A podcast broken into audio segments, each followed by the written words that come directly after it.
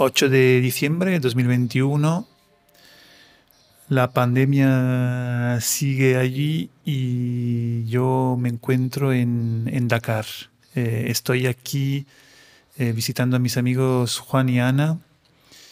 Eh, me hace mucha ilusión hacerles esta visita. Mm, realmente hacía mucho tiempo que estaba intentando hacer esta visita, organizar esta visita y entre otras cosas, eh, por supuesto, eh, la pandemia de por medio eh, también ¿no? ha sido una de las que ha generado mayores dificultades.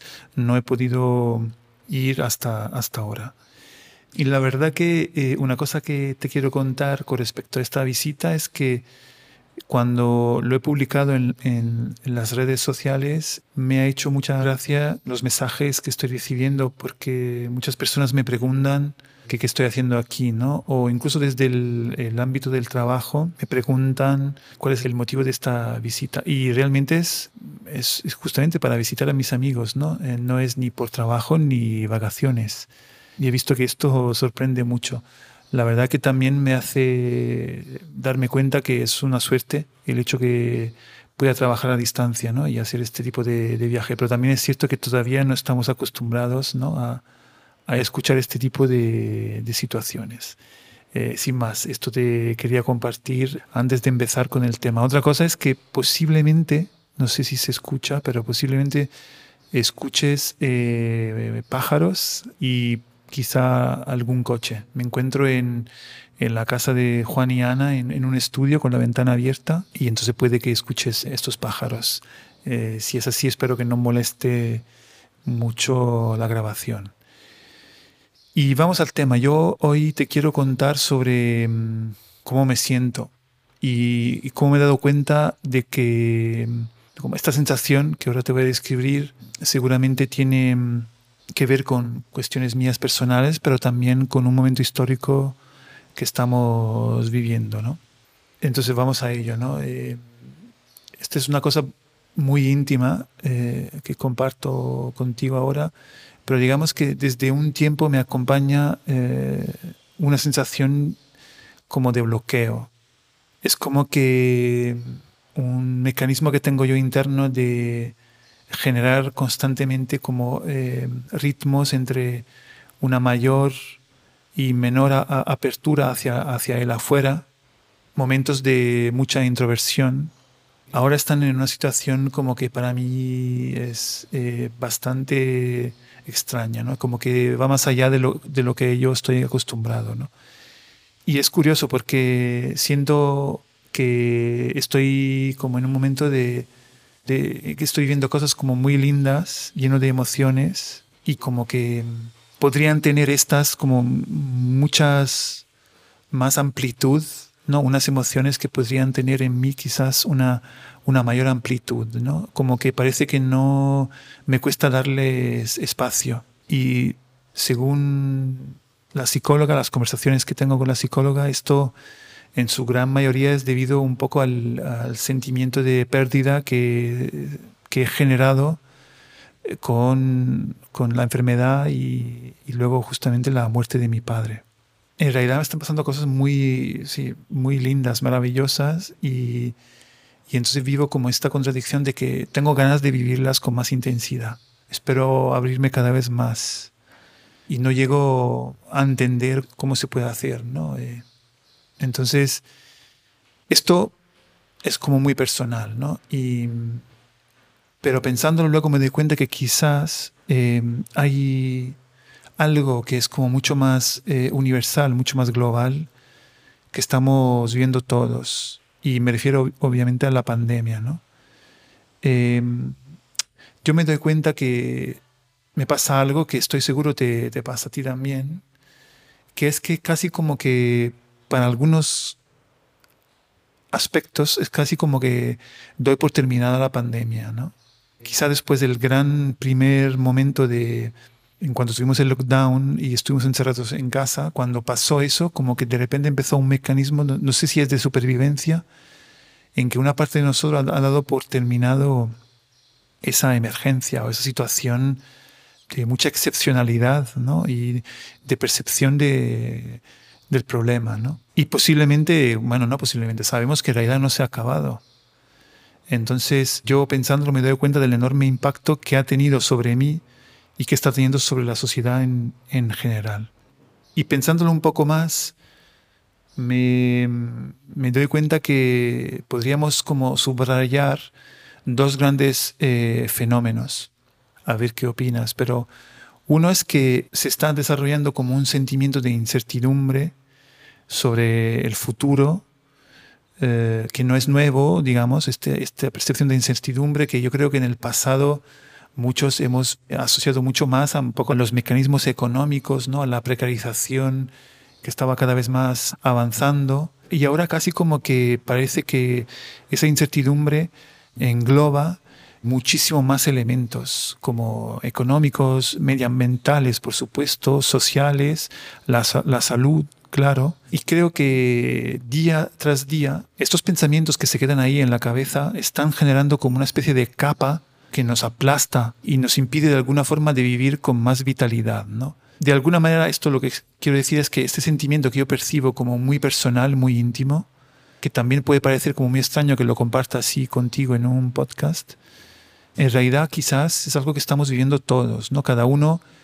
luego amplificado o justificado o entendido según sus propias vivencias, ¿no? Pero quizás es algo que, que estamos viviendo todos, ¿no? Esa capa que nos aplasta y que nos, nos quita vitalidad, que es que yo estoy ansiando tantísimo ahora en este momento y que veo que lo que me pasa debería llevarme a, a esa vitalidad, ¿no? que sé que tengo dentro.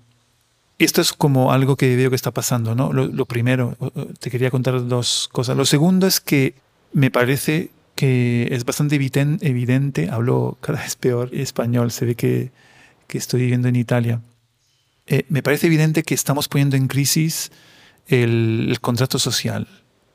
Como que lo individual y lo colectivo ya no sabemos ni siquiera en qué plano están.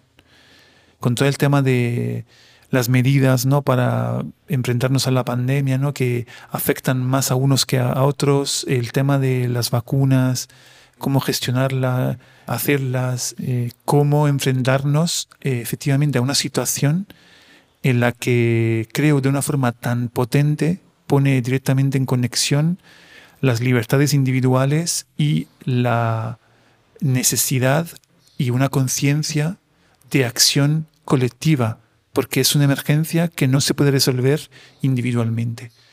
Y sobre todo donde entran en juego muchísimo la acción de las instituciones, digamos, de aquellas infraestructuras que nosotros hemos eh, generado para organizar estructurar nuestra, nuestra convivencia colectiva. Y me parece que se generan cada vez más nuevas narrativas que ponen en entredicho muchas de las verdades aceptadas de forma general hasta ahora, ¿no? Es como que mm, lo, lo, asocio mucho a estas infraestructuras que decía, estas instituciones, que si bien a lo mejor nosotros hemos estado criticando y sabemos que no ha sido del todo eficiente, son las que ahora tienen que tomar rienda para llevarnos hacia el futuro, para resolver este estatus de emergencia que estamos viviendo ahora. Y entonces se generan muchas narrativas que cuestionan cada vez más estas instituciones y que lo que es interesante es que se multiplican, se propagan sin tener la necesidad de estar respaldadas por algún tipo de legitimidad de quien está detrás del mensaje o la, la, origen de ese mensaje o el contexto, digamos, que ese mensaje puede generar, ¿no? Y seguramente eso está siendo favorecido por las redes sociales, ¿no? Eh, de alguna forma. Entonces, después de un tiempo en que nos hemos acostumbrado a consumir información, mensajes de un contexto a nosotros cercano que no necesita de una legitimidad, digamos que ese mensaje, el consumo de ese mensaje, la interpretación de ese mensaje con el tiempo ya ha abandonado la necesidad de ir a buscar una legitimidad que antes nosotros estábamos eh, acostumbrados a tener por los actores que con más fuerza justamente propagaban información. Y esto ha llegado incluso hasta poner en entredicho, cuestionar la, la ciencia o la, la, la, comunidad científica. ¿no? Y es curioso todo esto, porque en esta situación no me quiero, digamos, empelagar en explicar cómo todo esto está ocurriendo y, y cuáles son las posiciones que se generan y ni siquiera juzgarlas, ¿no? Pero lo que es curioso es que mm, me parece que ni siquiera existe la posibilidad de una revolución, porque no existen los planos en los que identificar los problemas y las propuestas. Para entenderme mejor yo y explicar quizá mejor lo que quiero decir es que en esto me parece que está subiendo muchísimo una acción muy sencilla que es la acción de destruir. Y esto además recoge una retórica que tengo muy cercana a mi mundo, digamos, que es la retórica de la deconstruir, ¿no? Yo creo que muchos de nosotros, yo mismo, hemos utilizado mucho esta retórica de la sociedad, el, el contexto en el que nos movemos no nos gusta, nos parece que es injusto. Las instituciones, por ejemplo, lo instituido, las dinámicas, la educación, un montón de historias. Y nosotros lo que hacemos desde nuestras prácticas, que es personal o profesional, lo que sea, deconstruimos para luego poder construirlo de otra forma, ¿no? Como de una manera, suena como mejor incluso que destruir, que suena como más violento, con esa idea de deshacer lo que hasta ahora se hizo mal, con la buena intención de entender esto como la posibilidad de hacer ese hueco que necesitamos para luego actuar y transformar hacia, hacia lo positivo hacia lo bueno, ¿no? Y la cuestión, y ahí voy a un punto que puede generar polémica, es que, claro, creo que muchos lo hacemos así, con esta, digamos, buena intención, pero en este momento tan difícil, creo que se puede empezar a generar como un mecanismo de destrucción masivo, ¿no? Donde se pierde de vista eh, ese carácter luego de construir, digamos, de hacer el otro paso, ¿no? Como que nos concentramos muchísimo más en lo primero porque estamos en una situación, como decía antes, de insatisfacción, incluso con esta capa que nos aplasta y parece que tenemos que actuar de alguna forma y, se ve mucho la exasperación que puede dar como más fuerza a esa idea de destruir. Y yo aquí voy un poco a una parte, me pregunto cuánto de bueno existe en lo que está mal y cuánto de lo malo es en realidad aceptable para la convivencia. Y quizá me interpretes un poco como un sentimiento burgués estas preguntas. Igual sí, igual me estoy aburguesando, no lo sé. Pero mm, yo creo que no todos eh, tenemos tan claro esa conciencia de producir luego la parte de construcción positiva, de inclusión de las personas, como la capacidad de pensar en términos de inteligencia colectiva, de ecosistema, de sinergias y se nos vaya de las manos esta retórica de, destruir y de construir. Repito, sobre todo alimentado de este nuevo espacio de negatividad y pesimismo que nos rodea. ¿no? Y me resuena mucho en la cabeza eh, las palabras de un amigo Pascual de Civic que, que una vez eh, dijo, puede que hoy defender cierta institución es lo más progresista que podemos hacer. Más o menos, espero que no me equivoco en la, en la cita, digamos, pero me llamó mucho la atención. Y creo que se refería un poco a eso, ¿no? Hablábamos, creo que fue después de un juego en que nos poníamos un poco a poner en, incluso desde el humor, muchísimo a defender el terraplanismo, ¿no? Como un juego para entender la lógica que está detrás de esos mecanismos que llevan a la agenda a pensar que el, que el terraplanismo es algo realmente que la Tierra realmente pueda ser plana. ¿no? Y salió un poco esa reflexión de Pascual, que quizá eso lo que está haciendo es que como hemos empezado a cuestionar muchísimo más, cada vez más, las instituciones, y entonces, claro, cada vez más se abre la vida para que lleguemos hasta ahí. Y un intercambio en redes entre pares, donde se descontextualiza todo, podemos llegar a esa situación en la que defender las instituciones realmente acaba siendo algo progresista. Entonces, bueno, lo dejo ahí. No me quiero alargar más. Es una reflexión que tengo estos días en mí y quería compartirla.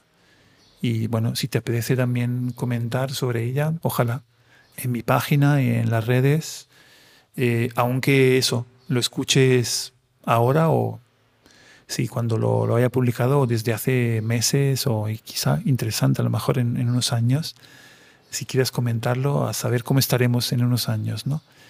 sin más, yo sigo eso, grabando, espero cada vez más con regularidad este podcast y mientras tanto ves que estoy publicando también de otros de otro tema, ¿no? Que es yo futuros y uno sobre diseño cívico, ¿no? El primero es como justamente donde me planteo preguntas. El de hoy realmente se parece un poco a eso, pero como es muy íntimo, está en el ámbito de yo pueblo, donde yo de alguna manera me hablo de esta situación que estoy viviendo en estos meses de pandemia y donde mezclo lo profesional y lo personal y futuros, estas preguntas como más generales que voy compartiendo. Diseño cívico es eh, la serie en la que comparto las grabaciones que hice ya en 2015 sobre el concepto de diseño cívico que fueron luego un curso.